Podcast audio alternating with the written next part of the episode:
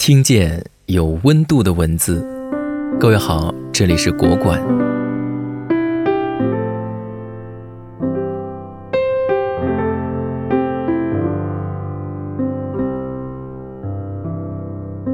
书头的自序中，余华就提到过，原本创作时用的是第三人称，却总觉得很不自然，文思阻塞，直到最后换成了第一人称，才是活着诞生出来。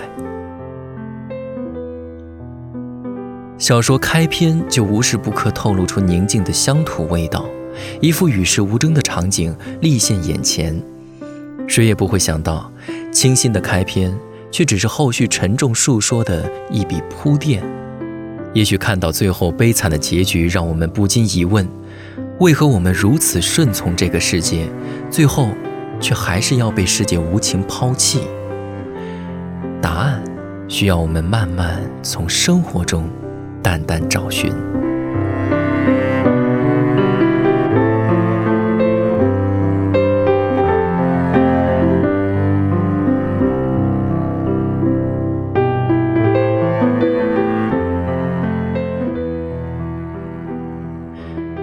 死亡始终都是中国人最避讳讨论的话题。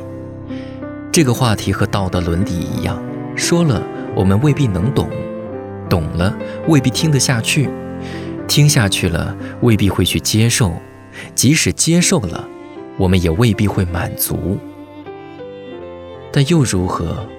我们仍喜欢揪着这个问题不放，直到看了《活着》，看到怪诞的生活方式，哪怕抽一次血或者吃一把豆子，都能置自己的生命于死地。生命中的不幸，现实中的一无所有，都在拷问着自己。到底什么是活着？作者余华便给出了一个非常清晰的答案：人是为了活着本身而活着，而不是为了活着之外的任何事物而活着。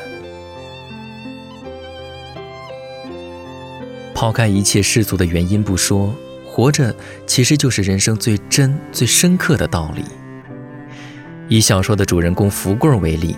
从二十世纪初期到中后期，在历史沉浮的洗涤之中，人究竟活成了什么模样？这是值得每一个人去回顾的。而福贵的出现，在被史诗性包装的前提下，他的命运和家庭不时露出那令人伤感悲悯的情怀，以及不得不唏嘘的时代阴暗。小人物也有大苦难，在经过精简的历史背景里。他们的悲欢离合，无一不让人感慨万分。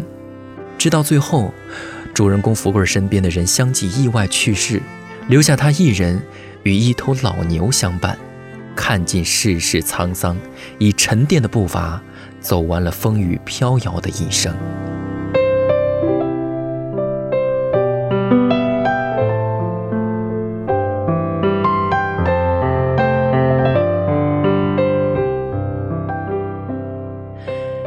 其实，谁的一生都不会风平浪静，都会注定经历无数坎坷风雨。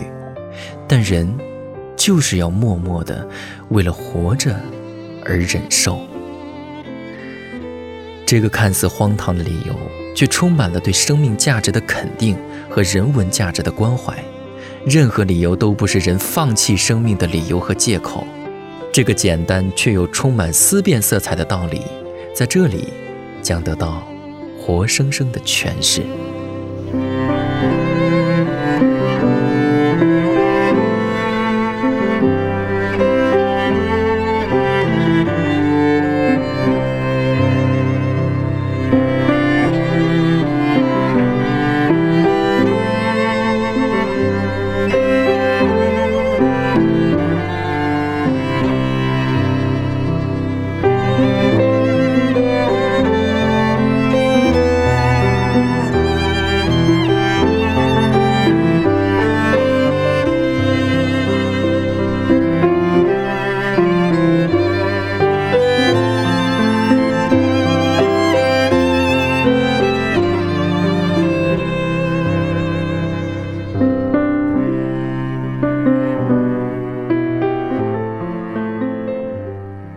每一次结束都是下一次开始。